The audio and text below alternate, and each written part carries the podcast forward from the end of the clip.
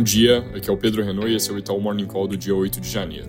Começando aqui pelo Brasil e fazendo um resumo do que aconteceu de mais relevante ao longo dessas últimas semanas, que foram mais paradas, mesmo com o recesso parlamentar, acabou tendo coisa importante em Brasília, com anúncio por parte do ministro Fernando Haddad, ainda em 2023, de novas medidas para buscar redução do déficit fiscal nesse ano.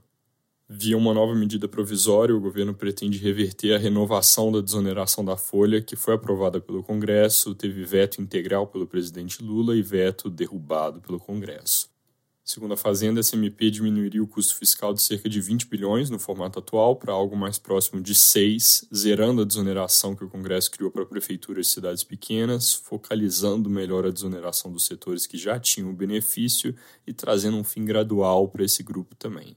Aí, na mesma medida provisória, tem outro ponto, que é o fim do PERSE, Programa de Incentivo ao Setor de Eventos, que economizaria 6 bilhões na conta do governo.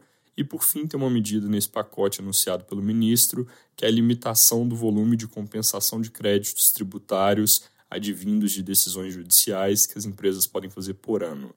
Basicamente, se uma empresa tem um volume X de créditos a compensar por causa de uma decisão na justiça, essa compensação vai ter que ser feita de forma diluída no tempo, um escalonamento que deixa de fora créditos de até 10 milhões, e aí coloca prazo mínimo de um ano para coisas abaixo de 100 milhões, 20 meses para até 200, e depois vai aumentando de forma meio linear até 5 anos para créditos de 500 milhões ou mais. Segundo estimativa do secretário da Receita, isso poderia trazer uma economia de 20 bilhões em 2024. O anúncio dessas medidas gerou bastante ruído político, principalmente o ponto da desoneração que o Congresso tinha acabado de renovar e desde então o noticiário reporta a insatisfação do Congresso com o que é descrito por alguns parlamentares como uma afronta ao legislativo. Tem pressão de líderes para que o presidente do Congresso, Rodrigo Pacheco, devolva o MP para o governo sem nem tramitar, e essa aparentemente é uma possibilidade que ele vai discutir melhor com lideranças essa semana, aproveitando a presença em Brasília para o ato em favor da democracia que acontece hoje.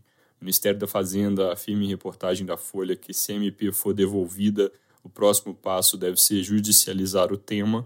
Isso é algo que, obviamente, aumentaria ainda mais o ruído entre poderes. Também comentam na mesma reportagem que se a MP não vingar e outras medidas alternativas não forem para frente, eles seriam forçados a mudar a meta fiscal para o ano. Lembrando que o timing para isso acontecer deve ser lá para março, que é onde, sem mudança de meta, o governo teria que começar a fazer contingenciamento de gastos. Isso é algo que tem bastante oposição por parte do partido como um todo. Esse é o assunto que domina esse período de virada de ano. Fora isso, teve algumas divulgações de dados. Eu destaco aqui PCA 15 e PNAD, com o primeiro surpreendendo para cima, com uma história ainda benigna, mas uma pressão no núcleo de serviços que a gente vai querer monitorar melhor, enquanto a segunda divulgação mostrou um mercado de trabalho perdendo tração, mas com salários acelerando, então reforçando essa necessidade de atenção com a inflação de serviços, que ainda é o principal desafio para a desinflação que está em curso. Também vale mencionar o forte resultado da balança comercial, que fechou o ano em superávit recorde de quase 100 bilhões de dólares. Verdade que com o impulso de importações mais fracas, mas com exportações que não só foram robustas, como assim devem permanecer. Na nossa visão, tem uma certa mudança estrutural aqui. Coisas como o aumento da produção de petróleo ao longo dos próximos anos devem adicionar volume exportado, e com isso, essa robustez do Brasil nas contas externas deve permanecer à frente. Isso é algo, inclusive, que nos levou a revisar já há algumas semanas a projeção de taxa de câmbio no fim desse ano de 5,25 para 5,90 reais por dólar. Isso e, claro, a mudança de postura do Fed nos Estados Unidos. Falando sobre eles, inclusive, o mercado global começou esse ano menos animado depois do rally de fim de ano, que foi induzido justamente por essa postura mais branda e possibilidade de corte de juros americanos bem mais cedo.